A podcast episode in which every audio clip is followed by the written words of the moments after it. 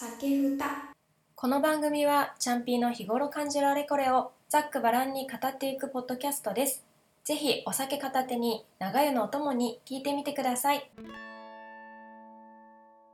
ね今日はですね、えー、と美容で浪費っていうところで美容でいくら使ってきたのみたいなファイルを見ながらあのいろんな明細とかを見ながら計算をしていくっていうゆるい会をしていきたいと思います。みんなももしよかったらなんかこれまで使ってきたあの家計簿お金とかについて一緒に計算しませんか？ではやっていきましょうで今ですねこのちょっとあの病院とか、えーまあエステとかに行った時のこうまあ控え払い払った明細とかなんかそういうものをちょっとあの本当に何十年何十年じゃないかまあ数年のやつ結構私はちゃんと保管しているのでそれを見ながらお話ししていきます。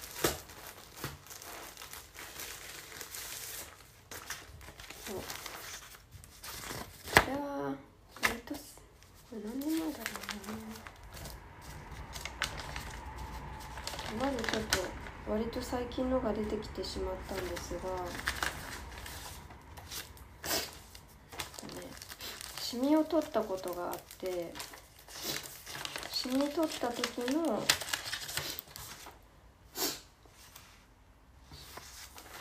顔のシミを取ったことがあってシミを取った時の明細出てきたんですけど、まあ、これに関しては多分1万円ぐらいだったかな？顔面の皮膚レーザーは1万円ぐらいか。まあまあまあこれは結構いろんな人がやってるんじゃないかなと思うんですけど。そんなに高くないし私はおすすめですね。なんか出てきたぞ。まあまあまあまあこれはねダイどこだこれ？ダイエット分析みたいななんかナビゲーションシステムの詳細出てきたんですけど。なんかこれ。ああー思い出した。あの家からちょっと電車で少しまあ実家からですね離れたところにあ離れたとこっていうか、まあ、実家からまあ電車ですぐのところにあのーなんか送信エステがあってこれ年齢書いてあったからいつ通ってたか分かったんですけど本当にもうもう、ま、丸々10年前ですね。にヘルシーダイエットっていうなんか診断結果が今手元にあるんですけどなんか多分普通にウィンドウショッピングしてた時に声をかけられてなんかエステやりませんか？みたいななんか言われたのにすごい乗っかって最初の1回2回は確か無料とかねなんかそういうのがよくあると思うんだけど無料ではないかな？まあなんかちょっと安く体験ができるみたいな。そこから多分そのまんま契約してまダイエットが一番したくって前回そのなんだあの番外編のと貧乳コンプレックスの回みたいなやつで、えー、とお話ししてたんですけどその若干その時期にこれに出会ってそれで契約しちゃったと思うんだよな。でもこう見ると今より全然やっぱり体重はちょっとねこの時はね多分少しこう食べるようになって今より全然体重が重たい感じですね。いくらかけたっけな？でもなんか。半年プランとか。半年に毎週なんかエステをして送信エステをしてセルライトを除去してもらうみたいななんかそういうプランがあってそれで何十万か払ったけどいくらだったかな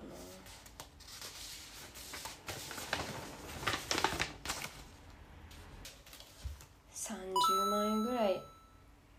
払ってそれで通ってたかなと思うんですよね。で他にもなんかこれはスポーツ運動だけど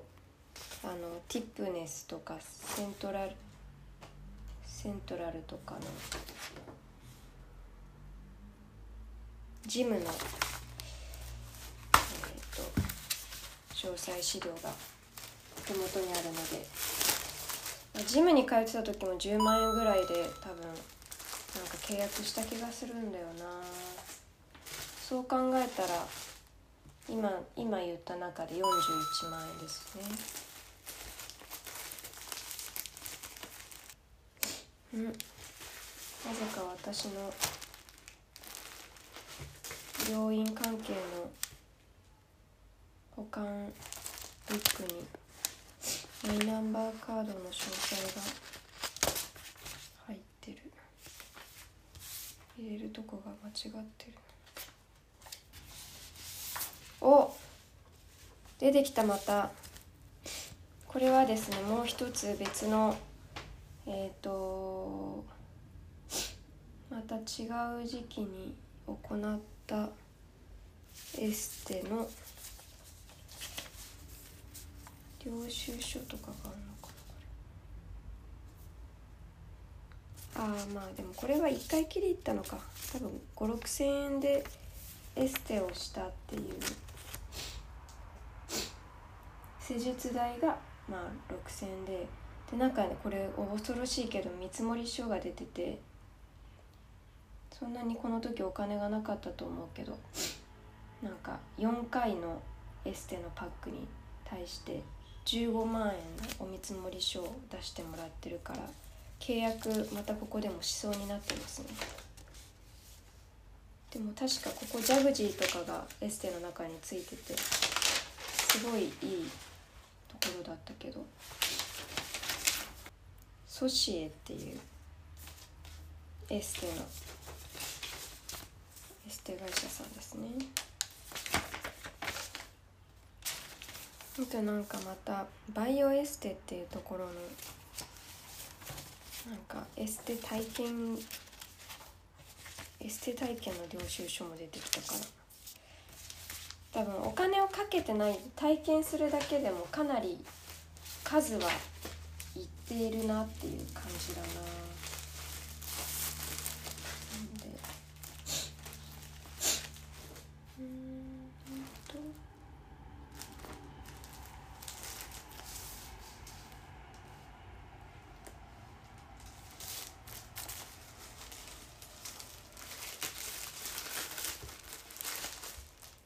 あそうそう。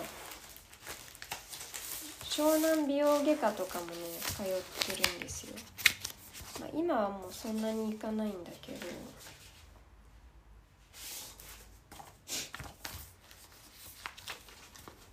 やっぱり脱毛にもお金はかけてましたね。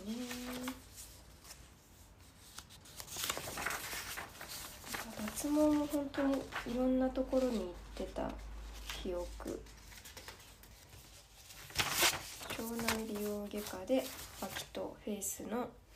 契約をしてこれも確か8万ぐらいだったかな脇はねもう永久なんですよ。で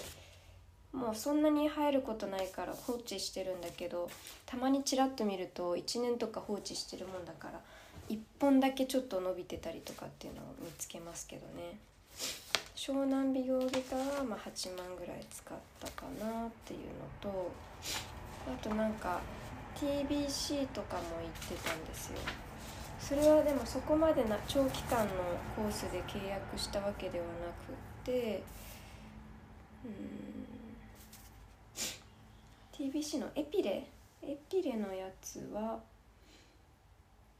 うん VIO とかで行ってたのか。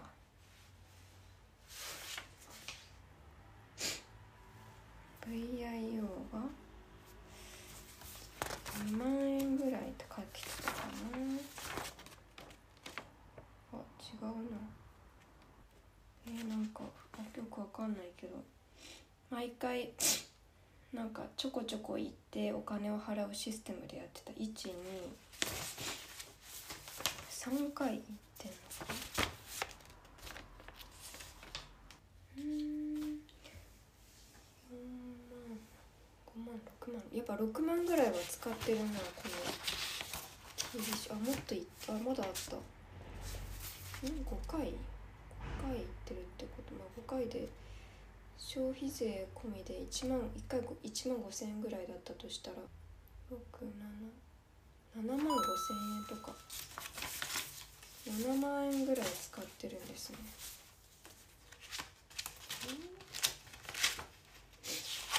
かいろんなさいろんな契約書とかに出てくるってよくわかんないんだけどエステティック TBC4 万8000円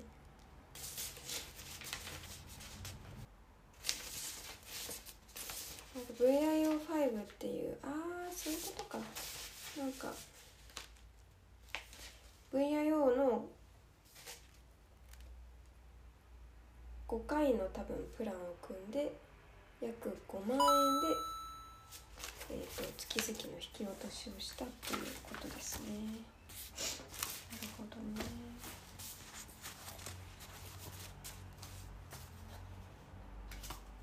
VIO って本当に久々に受けたりすると結構痛いから私ちょっと前に通ってた時サボることが多かった気がする。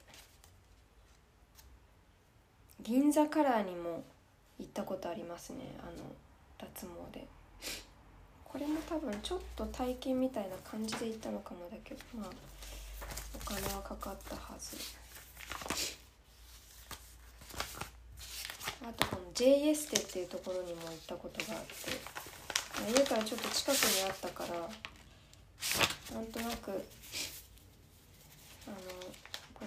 結局のところ1回大きな全身脱毛してももうどんどんどんどん生えてくるからまた数年後に通わなきゃなっていうふうに思ったことがあってこれでそれでなんかちまちまちまちまいろんなサロンにちょっと行ってみるみたいな感じだったと思いますこの J エステっていうところではえっ、ー、と脇脇とお好きな部位をちょっと3箇所脇12回みたいなそういうプランで組んでたっぽいけど。これいくらしたんだろうね。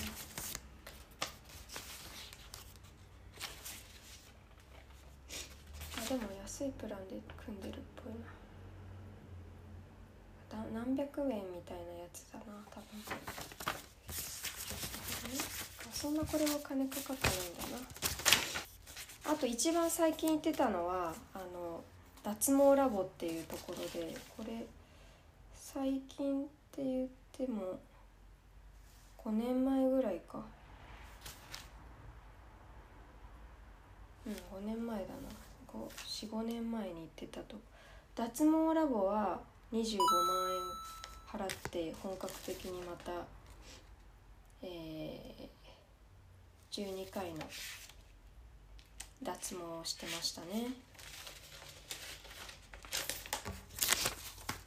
もうこれで脱毛はやめようって思ったんだろうけど。だからそう考えると脱毛だけで今この25万とえー、っとさっき5万って言ったから30万とあと一番最初の湘南美容外科とかでまあ8万ぐらいしたとしてまあ他ももろもろ合わせて10万プラスで40万かけてであと一番最初に本当に初めて通い始めたあのー、サロンはえっと、ミューゼプラチナム。ミューゼに行ってて、まあ、有名だからっていうのがあって本当に初めての脱毛はミュゼの契約だったんだけどミュゼはもう覚えてるけど40万を一括払いした気がするんだよね。その時に全身脱毛で契約して本当にフルフルのやつで契約したんだけどまあなんか全然予約がその時期取れなかったっていうのがあって、まあ、ちょっと途中でやめたと思うんだけど、まあ、ちゃんと辞めた分のお金は戻ってきたんですがまあでもそれ一旦それを40万としてあの考えた時にもう脱毛だけで80万かけているっていうのが分かりましたね。そこに加えてさっき言った送信エステでえーと、30万とか、えー、40万かけててその時点でもう110万円ぐらい学生時代にまあこれちょっと社会人も足あの突っ込んでるけどでもやっぱこの美容だけでその100万以上は簡単に数年でかかってきてしまうっていうことですね。酒はいなんでまあいろんな人がいると思うんですけど私は、まあ、とにかく脱毛にお金をかけたのとあのセルライトをすごい気にしたりとか体気にすることが多かったのであのエステとかを誰も見てないのに別にあのすごい通ってその時の自己満足を高めていてそれに対して本当にお金をかけてたっていう感じですね。しかも当時なんかちょっとその通ってたエステ送信エステの、まあ、人とすごい仲良くなって